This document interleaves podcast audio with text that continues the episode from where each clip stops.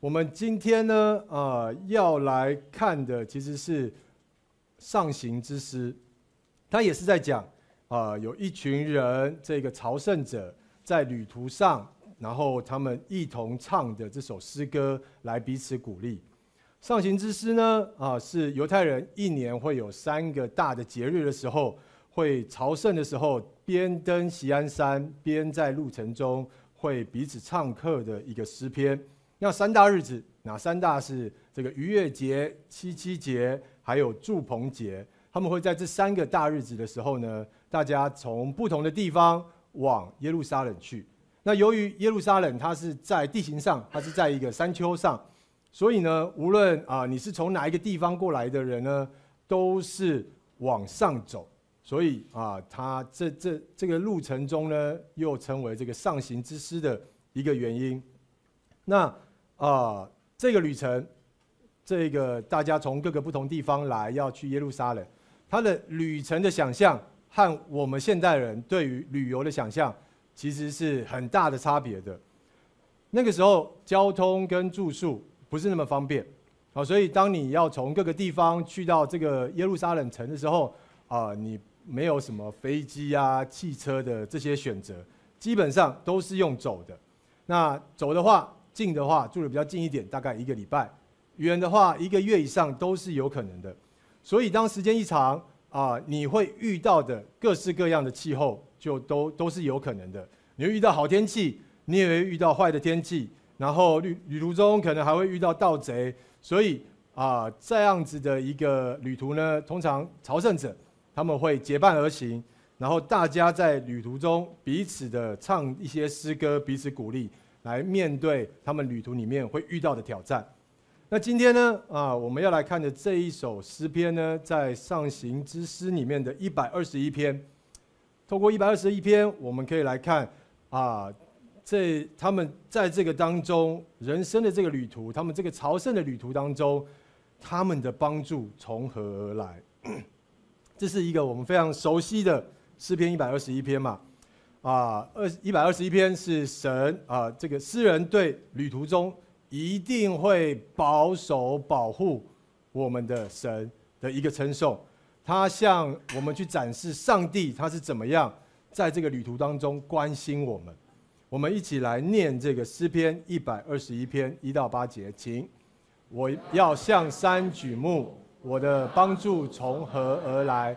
我的帮助从造天地的耶和华而来，他不叫你的脚摇动，保护你的必不打盹，保护以色列的必不打盹，也不睡觉，保护你的是耶和华，耶和华在你右边荫庇你，白日太阳必不伤你，夜间月亮也不害你，耶和华要保护你，免受一切的灾害。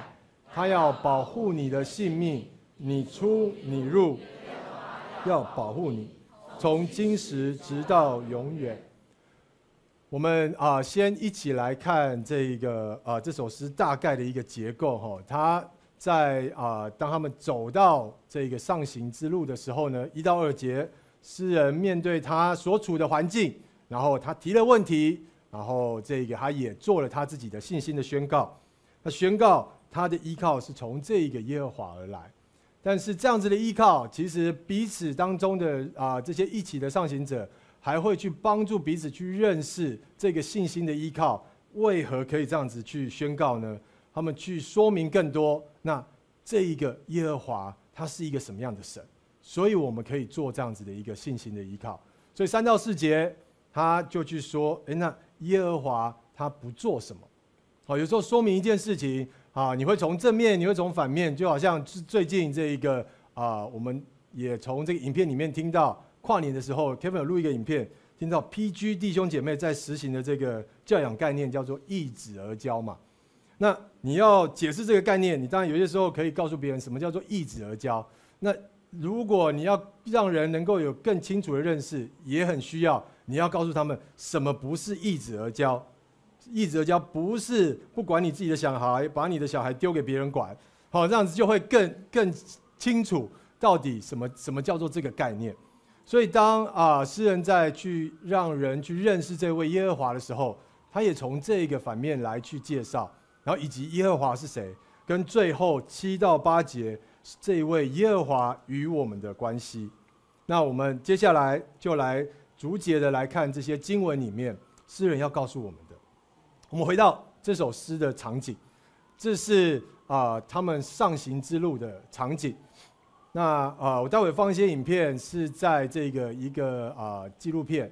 里面的截图下来的，然后就是拍啊、这个上行者他们会经过什么样的沿途的风景，所以呃，当诗人跟同伴们一起往这个耶路撒冷城的时候，你会看到身边就是群山环绕的一个景象，那这也是这首诗一开始就出现的一个景象，山的这个景象。那大部分的这一个啊、这个朝圣的这些犹太人呢，他们会选择沿着约旦河。然后往耶利哥，然后一直上到这一个耶路撒冷。从这个约旦河开始往耶利哥到耶路撒冷呢的这一个旅程，大概是二十四公里，有二十四公里长。然后这个海拔要攀升的高度要一千多米，所以其实是一个蛮蛮挑战的一个啊、旅程。我们刚才看还比较多的这一个绿荫嘛，那你看其实沿途上有绿的地方不多，那。你看到了这样子的一个景色之后，你就可以去体会哇，为什么诗人一要开始走的时候，要问我的帮助在哪里？好，那这跟呃，其实台湾也很容易看到山景，但是我们看到山的时候，其实比较不会是这样子的一个赞叹。比如说我们在哎，其实很开心嘛，山就在旁边，然后我们看到山的时候是去赞美，哇，好好好漂亮的一个景色哦，或者是花东的这个纵谷当中。这个山，然后你在这个纵谷里面骑脚踏车，也是非常舒服的。所以，我们看到山都是欣赏，然后都是赞美的言语。那而这个诗人，当他看到山的时候，他是求啊，我的帮助在哪里？那我再给大家一张这个图，你可能就可以稍稍体会。这是某一年我们这个周三聚会的弟兄姐妹，我们去爬的桃源谷。然后有有有爬的弟兄姐妹应该都会很有印象，应该快死掉了。那就你你看这个照片很美丽啊，但是如果你是在这个爬的人当中呢，你就你就真的这个是在临线的时候要翻过一个山头了。那啊、大家是从这个新北市到了宜兰，好这样翻 过去。那当然我我也之前有先去。啊，问过一个喜欢爬山的弟兄，然后他推荐的这一这一条路线，那真是我被弟兄姐妹骂死了，大家觉得这也太挑战了吧？去到了这个宜兰之后，整个腿都废了这样。所以啊，我们如果真的在山的这个路当中走的时候，你你你就会像这个诗人一样，你真的会发出这样子的这一个提问出来，到底。这个我的帮助在哪里啊？到底这个路还有多久啊？好，所以啊，我我们先先有这个场景认识，你就会知道为什么他会是从这一个疑问开始的。但是我们接下来就是要来继续问：我要向山举目，我的帮助从何而来？然后他就可以去宣告他的信心是他的帮助从造天地的耶和华而来。这到底是为什么呢？我们在爬那那个桃源谷的时候，弟兄姐妹有这样的心情吗？你看到山，你 充满信心，充满力量。我的帮助就从这个造天地的耶和华而来，哈，很难。那我们来想想看，其实对这个诗人来讲，为什么他可以向山举目的时候去找到那一个信心呢？一方面啊，这有两个两个方向，一个呢是因为当他们在走这个路的时候，他们的终点。在那个西安山，而那一个望着终点西安山的方向望过去的时候，那是神的居所。所以当他们在面对挑战的时候，看到的那一个终点的方向，心里面是会有盼望的。所以他们除了看到问题，他们心里面也会是啊，表达了这是他们的渴望。他们渴望依靠山的方向所指向的这个耶和华，这是他们依靠的一个对象。所以他们看着这个锡安山，找到了那一个信心。另外还有一个含义是，当他们向山举目的时候，当诗人这么说的时候，也是在嘲讽当时的文化里面山所暗指的偶像。在古近东的那个地方，以及那时候迦南人的那个地区当中呢，山呢都一直是拿来被指着这个呃众神明所住的地方。其实台湾有些时候你到山上也会看到一堆的这种偶像，所以呃其实人的想象都都其实蛮直觉的哈，就觉得哇在那个山上就一定是神在的地方。所以你透过他们的这个呃考古的资料，你会发现山常常就会是他们写下不同神明之间的打斗的这个场所。然后来决定谁赢，谁有统治力，然后谁死掉了就长出一座山，或者长出了什么东西出来，然后甚至山上是他们可以办这个 banquet 享乐的一个地方。那 以及很特别的是，在他们的观念里面，谁啊哪一个神明的山比较高，他就比较有力量，比较厉害。也因此这样子，其实。啊，犹太人当他们说神的居所在锡安山的时候，锡安山在所有的群山当中其实是非常矮的，甚至是非常不起眼的。这也是会让迦南人会去嘲笑犹太人，觉得你们怎么会拜这么一个能力这么小的神？因为他们觉得你的神在这么矮的一个地方，你的能力也一定很小。而诗人当他走这一个路的时候，他向山举目的时候。他也是在对当时的一个文化宣告：这一位神不是一个他们所以为的能力小的神，这一位神是创造天地、创造这一个山的神。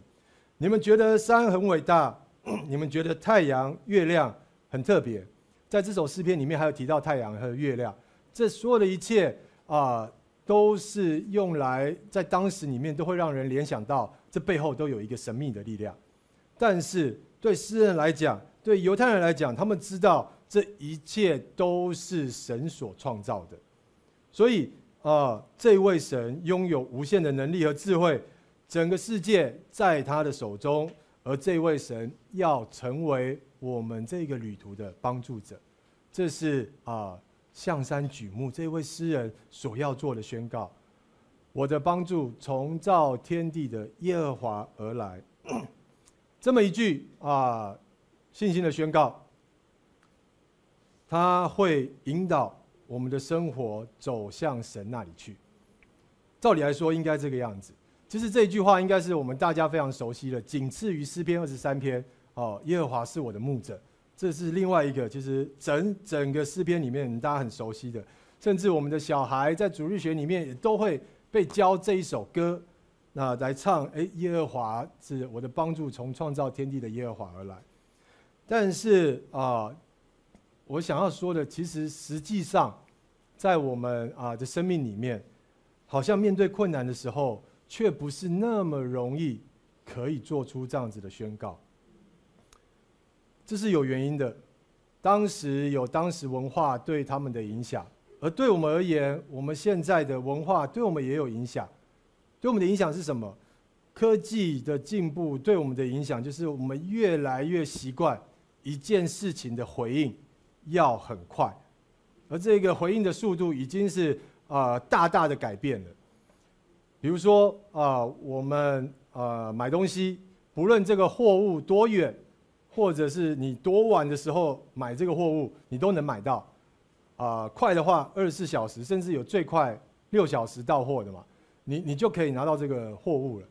那如果你是买吃的，那可能就更快。好，这个一小时以内、三十分钟以内，你你你你付出了什么？你付出了拿出手机来点一点这个东西，你马上这个货物就到了。所以其实呃，我们对于事情要马上有回应的这个速度越来越，期待感是越来越快。我们以前要找一个人，可能这个要先哎，不知道大家有没有知道那种 BB call，BB call call 来看一下，然后再找那个这个公共电话哈。那这边有一代有有一批人已经都不知道这个东西了。所以你现在呢，拿拿起手机，你想联络谁就联络谁。那 所以你你你对于事情得到回应的这种期待感已经改变很多了。所以当如果我们在低落难过的时候，你你应该其实对我们来讲很挑战的是想到祷告这件事情，因为它没有立即有效。立即有效的，还不如我们拿起手机来划一划，转移你的注意力，然后这个看到一些有趣的你想看的剧、想看的一些短影片，还能够刺激你大脑分泌多巴胺，让你暂时的心情可以转移一下，这可能更立即。这些东西啊、呃，我们都已经越来越养成这样子的一个习惯，甚至这样子的习惯在问题发生的时候，我们也都会觉得问题要马上被解决。那我们来看这个啊诗篇的这个诗人，当他经历问题的时候，他的焦点不是放在问题上面，他的焦点是放在了神身上。这对我们来讲是非常啊不习惯、不自然的一个做法。我我改我改编了一下诗篇一百二十一篇，用我们现代人来说的话，它可能可以是什么？你会更有那个冲击感。好，我要低头看向 iPhone，我的帮助从何来？为什么这么说？你看你的 iPhone 的时候，你可能就一堆未未办事项、未读讯息了。但是你也有一堆可以帮助你解决工具的 App，可以帮助你享乐的这些 App。我的帮助从何来？我的帮助要从创造人的耶和华而来。这些东西也是人的发明，发明 iPhone 的这一个人也是神的创造。所以啊，这可能对我们来讲会更有那个冲击感。回到我们的困境，回到我们的困境。我们呃如何坚定有信心的去信靠耶和华呢？接下来后面这些啊三到八节诗篇作者来让我们更认识耶和华是一位怎么样的神。所以当我们在面对挑战的时候，我们可以有这个信心去宣告我们的帮助从他而来，而他的时间跟他的计划跟我们想象的不一样。也跟我们现在这个时代的文化所习惯的是很不一样的。诗人在那个时候也有他要面对的文化，我们也有我们要面对，绝对不是就顺着这个时代大家说什么是好的方式就照着做的。那我们继续来看后面他怎么来介绍这一位神。三到八节提到最多的就是保护这个字，他是保护我们的神。然后呢，三到八节，诗人就从不同层面来形容这一位神是怎么保护。那首先，保护这个词，它有守护，还有特别的留意跟观察。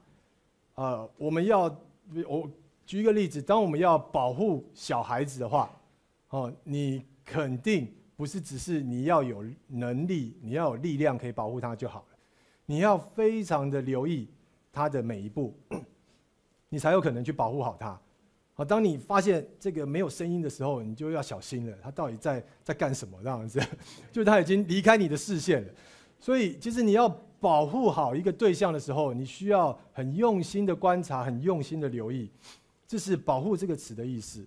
而诗人在说这一位神，他是保护我们的神，他就是这样子的来保护我们的生命。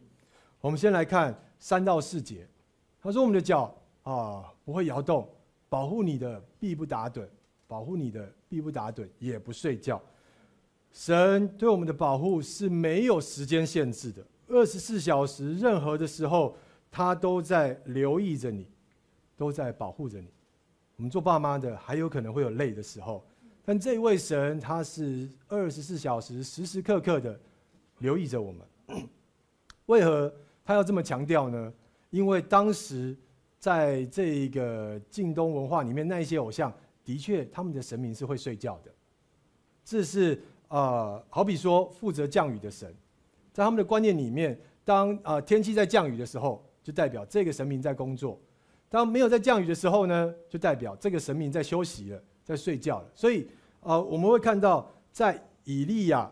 先知在这个旧约里面，以利亚他有嘲笑过拜巴力的假先知，大家一起在 PK 谁敬拜的神才是真神的时候，他在那边笑：“你赶快叫醒你们的偶像吧，因为对他们来讲，就是他们的神明是会睡觉的。”而圣经啊，犹太人这一个他们所说的，告诉我们，让我们知道，我们所敬拜的这一位神呢，耶和华，他不是像其他人所创造出来的，用人的形象去想象的。他不需要睡觉，他不需要睡觉，他不是在忙自己的事情，他不需要睡觉，是在时时刻刻的保护着我们。他不需要睡觉，是在留心观察我们。他不是要观察，有时候听到留心观察，我们大家会紧张，是不是要抓我问题，抓我毛病？但诗人在讲的这个留心，时时刻刻的观察，是在时时刻刻的保护着我们，让我们不至于跌倒，让我们不会被其他的东西伤害，而不是要去来抓我们到底出现了什么问题，要来责备我们。所以，我们当我们认识这位神的时候，我们可以有信心的。来到他的面前，随时随地的来到他的面前。神没有说你只有早上能找他，或是你只有礼拜天能找他，没有。随时在你有需要的时候，你可以来到他的面前去祈求他的帮助。而再来，啊，这个诗人告诉我们，这位神的保护，耶和华的保护是在你身边的保护。怎么说呢？这里说耶和华在你右边，硬币你。其实这个词呢，右边硬币你是一个军事行动上面的一个比喻，啊、在打仗，呃，古代当然古代这个要用古代来想象，在古代打仗的时候呢，你的右手拿的是什么？拿枪嘛，或是矛嘛。那左手呢，拿着盾。哦，所以呢，啊、你的右手会是没有盾牌保护的，虽然你有攻击的武器。那你右边的话，该怎么去被保护呢？你当然可以自己拿，但是通常打仗的时候是。你右边的那一个战士，你的同袍，他左手拿着这个盾牌，刚好是可以一起来 cover 你的，所以他站在你的右边来硬币你。他在讲，我们的神是一个这样子的神，他的保护就在你的旁边保护着你。当你在面对征战的时候，他在你的旁边保护着你。然后这里又提到了白日、夜间、太阳、月亮两个两个相对的词。他要强调一个整体的意思，有白天有黑夜，就是全部的时间继续像前面所说的，他不睡觉。那所以啊、我们的神是在我们的身边，时时刻刻的保护着我们。那啊、为什么白日要保护呢？他们提到了，因为太阳会伤你。我们可以理解，在刚刚看那个大的图，你就会发现绿带其实很少。有绿色的地方很少，因为那那边的天气气候是非常炎热的。在呃这个朝圣者在中午走的时候呢，白天走不一定要中午，就都有可能会中暑。它日夜温差很大。当你在晚上的时候呢，啊、呃，甚至是气温会很大幅度的下降，你会你你会着凉的。那因此白天夜间对他们而言都是不容易的，会需要被保护。那白天保护有这一个太阳必不伤你，我们可以理解。那因为那些炎热中暑是太阳造成的。那晚上夜间关月亮什么关系呢？为什么月亮不害你呢？对不对？晚上气温会那么会那么冷，也是太阳害的，因为是没有太阳的嘛，怎么会跟月亮有关呢？那 这这我我们其实不能用这种科学来来理解这个文学的东西，它是一首诗，有些时候这样写。就是一个对称，然后是一个很就是在在文学上面的一个对称，一个美。那再来也跟他们的想象是有关的。他们认为白天太阳是那一个统治的一个一个由太阳来统治，而晚上月亮是由啊晚上是由月亮来统治。所以白天出问题，当然就找那个统治的太阳负责；晚上出问题，就找那个统治晚上的月亮来负责。所以他就是这样子来来去写啊，不管白天。晚上，太阳、月亮这些日和夜两个领域呢，都在神的掌控之中。因为我们的神是创造白天，也是创造黑夜、造天造地的这一位主。啊，你我我们读到这边的时候，想说我可以多分享一点。其实，在诗篇里面，你会看到啊，《创世纪》的前面三章，对于犹太人来讲是很重要的信仰根基。我们在看《创世纪》的时候，有些时候会陷入那个科学理性的角度来想，它到底合不合理？到底这些事情怎么发生的？但是你想想看，那是摩西五经的时候，摩西写给那时候的犹太人看的，对他们而言是要教导他们认识这位神是谁。所以当他们去看这个创世纪的时候，他们要告诉他，是要来帮助他们去面对当时的文化。当时的文化在告诉他们，太阳神很厉害，月亮神很厉害。月亮神是那个呃亚伯拉罕出乌尔的时候那个地方所敬拜的神。所有的甚至海洋力量很大，所有的东西都在告诉他们，这背后有很厉害的这一个神明偶像。但是神透过摩西要告诉他们，这一切都是神所创造的，这都是大自然神所创造的。大自然的力量看起来很伟大。但是神是这一切伟大力量的创造者，而这么一个伟大的创造者，在创世纪里面，他讲完了他创造这些东西之后，他跟我们说什么？他要跟我们有一份关系。所以创世纪的前三章对于犹太人来讲是很重要的信仰根基，认识神的伟大，认识神跟我们的关系。因此，在诗篇里面很多的称颂的时候，都会提到这。创世纪前面的这神的创造的东西，那我们来回想这一个啊诗人这个场景，你想想看，当你在走这条路的时候，呃，你唱耶和华啊，我的我的帮助从造天地的耶和华而来的时候，那个情况是什么情况？是好天气吗？你唱完哇，我就会一路都有好天气，一路都有力量吗？没有哎、很可能是又很热又很冷的时候，然后大家在这个时刻里面彼此在唱这首歌。这是诗人的信心，在挑战的时刻，知道神是他的保护者，知道神在保护着他们。这和我们呃习惯的逻辑是很不同的。我们在挑战的时刻，我们觉得是神没有在保护我们的时候。但是也没有，他们越是在这挑战的时候，他们觉得是神在保护的时候。我们甚至很有可能在顺利的时候，你好不容易一个礼拜忙完了这个你的工作任务，忙完了你的这些重要的任务之后，你会好好的犒赏自己一下，因为你觉得哇，你拼过了，你努力过了。我们可能都会觉得这些顺利的时刻，也会忽视在这过程里面有神的保护，有神的保守。这是啊，诗人他们的信心很特别的地方。然后，所以即使在这个在这个状态之下，又热又冷，他们又说了太阳不会伤他，月亮也不会害他。为什么呢？明明又热又冷，为什么却又说伤不到他？因为对他们来讲，真正的伤害是什么？真正的伤害是他们这个旅程里面最渴望的事情没有办法到。就是真正的伤害是没有办法去见到耶和华，去朝圣。保罗也在新约里面去用同样的一个一个信念来去跟我们分享。真正的挑战，当我们面对生命里面，我们都会经历这些挑战还有困难。但是神的帮助是什么？神的帮助使我们不会与神的爱隔绝。罗马书第八章三十一到三十二节，他就说了。呃，既是这样，还有什么说的呢？神若帮助我们，谁能抵挡我们呢？他既不爱惜自己的儿子，为我们众人舍了，岂不也把万物和他一同白白的赐给我们吗？而接下来后面又继续说，没有任何的事物能使我们与基督的爱隔绝。我们的生命经历了患难、困苦、逼迫、饥饿、危险、刀剑刺身肉体等这些事情。都没有办法伤害到我们，而这个伤害就是不会使我们与神的爱隔绝。在这一切事上，靠着我们对主爱的信任，都得胜有余了。这是对于啊诗篇一百二十一篇诗人他们会这样子说：白天太阳伤不到他，月晚上月亮也伤不到他的一个原因。我想分享一个例子啊。在青少年团契呢，有一个很特别的一个习惯传统，我觉得是很不错的。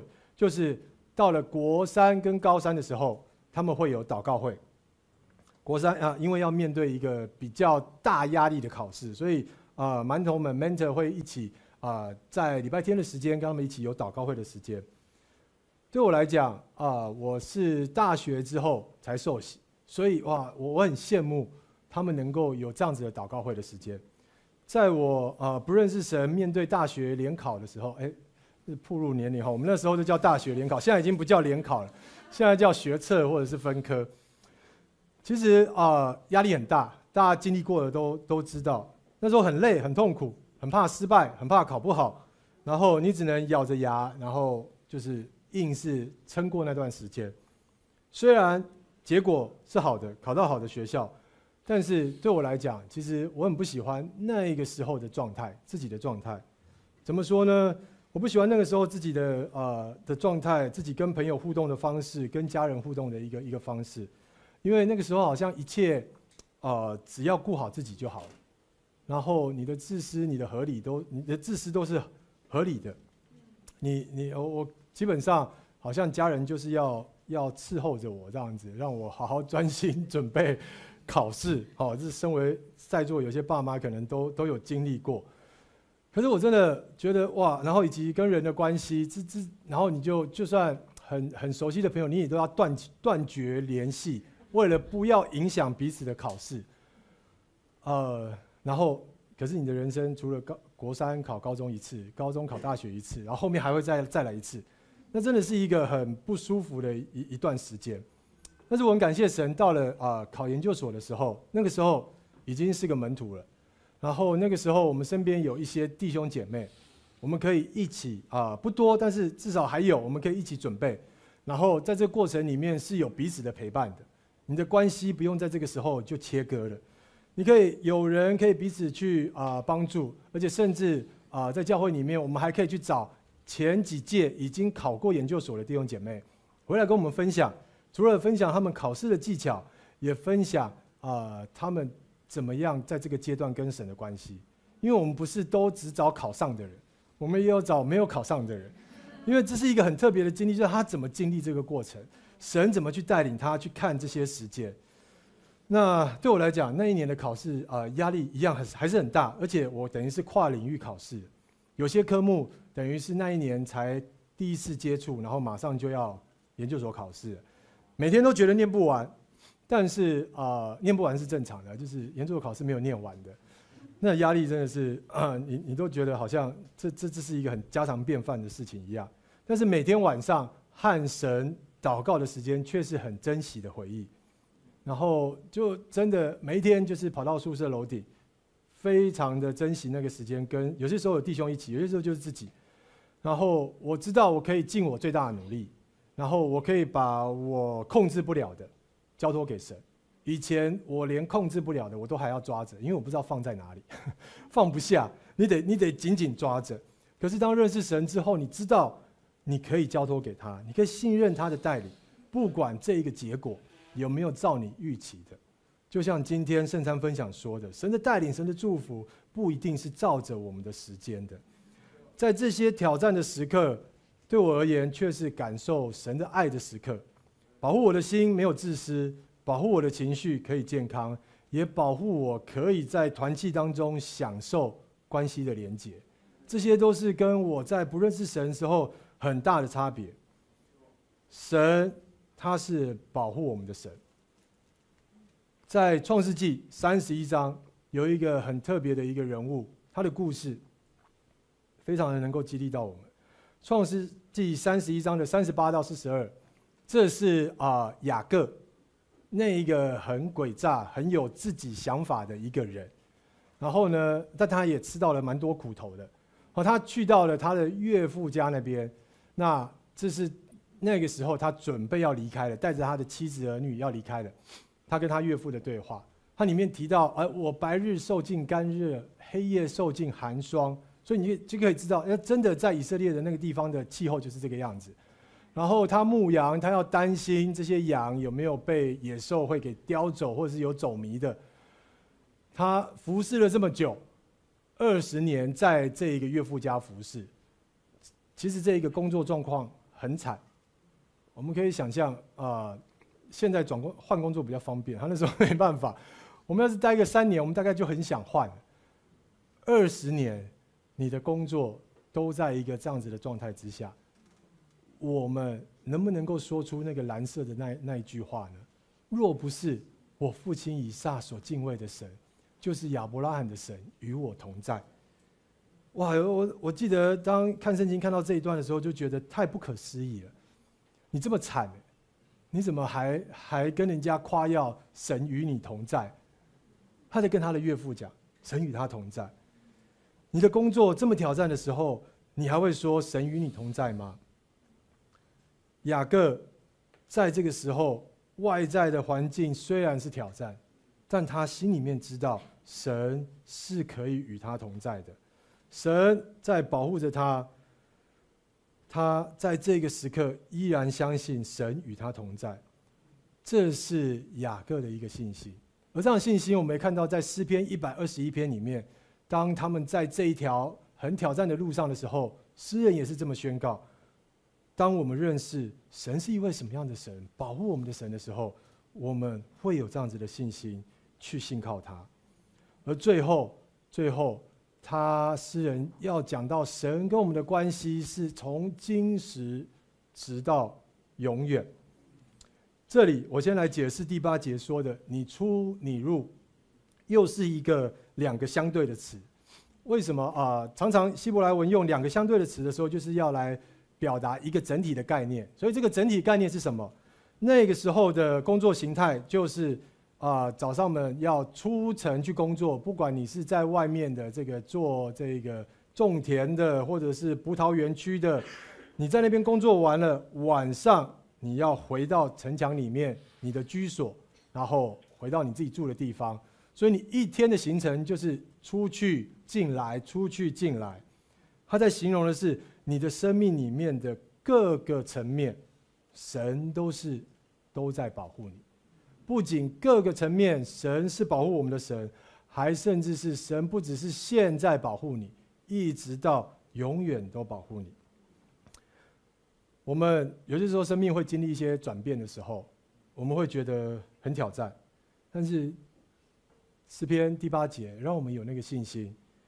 无论你是在家里、在学校、在工作、在外出，在经历什么工作的转变、人生不同阶段的转变，神都与你同在，这样子的同在，对以色列人来讲是很真实的信仰的相信，而是真实的经历。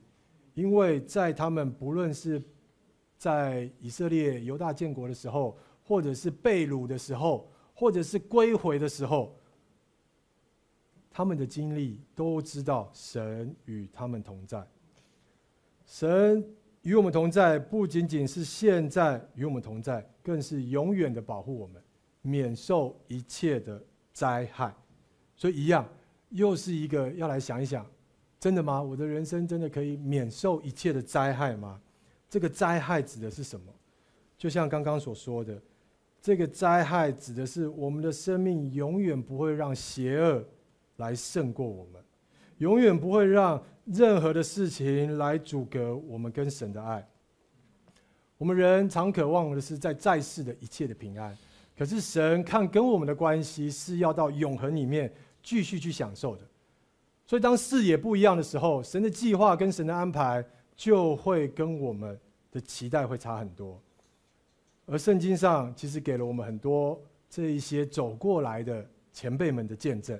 当我们去看圣经的时候，我们会去看到神真的他的他的眼界是在永恒里面，不仅要保护你，也要保护你身边的人。他的保护是整体的保护，所以你看到约瑟的故事，他不是要保护约瑟，他还要保护整个以色列人。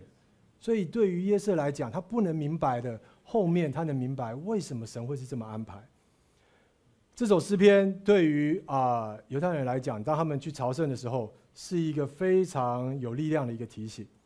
我们啊的人生旅途，有些时候也像这首诗篇里面所描述的。会有许多的困难跟挑战，而这个旅途，我们每一个人有不同的走法。但是，我想问大家的是，你的方向是朝向哪里呢？你可以有不同的路，但是你在朝哪一个方向走呢？如果你走向神，神一定会让你找到。他也承诺在这个路途中保护你、看顾你，日夜都在看顾你，你出你入都在看顾你，从今时到永远。都在看顾你，而这么一句话，有时候讲多了，会让我们误以为它就是一个咒语。它不是一个咒语，好像你讲了这句话，你的生命里面就不会有任何的危险跟这个意外。在啊，最后分享一个这一个灵修神学家毕德生他所分享的这首诗的应许呢，对于希伯来人和基督徒总是这样子认识的，并不是说我们永远不会遇到一些伤害。而是没有伤害、没有疾病、没有意外、也没有痛苦，是会有力量来压倒我们。也就是说，这些事情都没有办法阻止神对我们生命的一个旨意。当我们去认识这位神的时候，我们宣告他从今时直到永远陪伴着我们、保护着我们。他提醒着我们，神是谁，以及我们可以坚定的应许是什么。这是今天诗篇一百二十一篇要来啊、呃，我们一起来认识的。在我们生命里面遇到困难跟挑战的时候，我们如何去宣告我的帮助从创造天地的耶和华而来？而最后，我们请这个十个班带领我们一起来唱这首诗，就想象着我们是这一个啊、天路朝向天路的这一个彼此的同伴，在这个路上。彼此的唱着这首歌来鼓励彼此，Amen。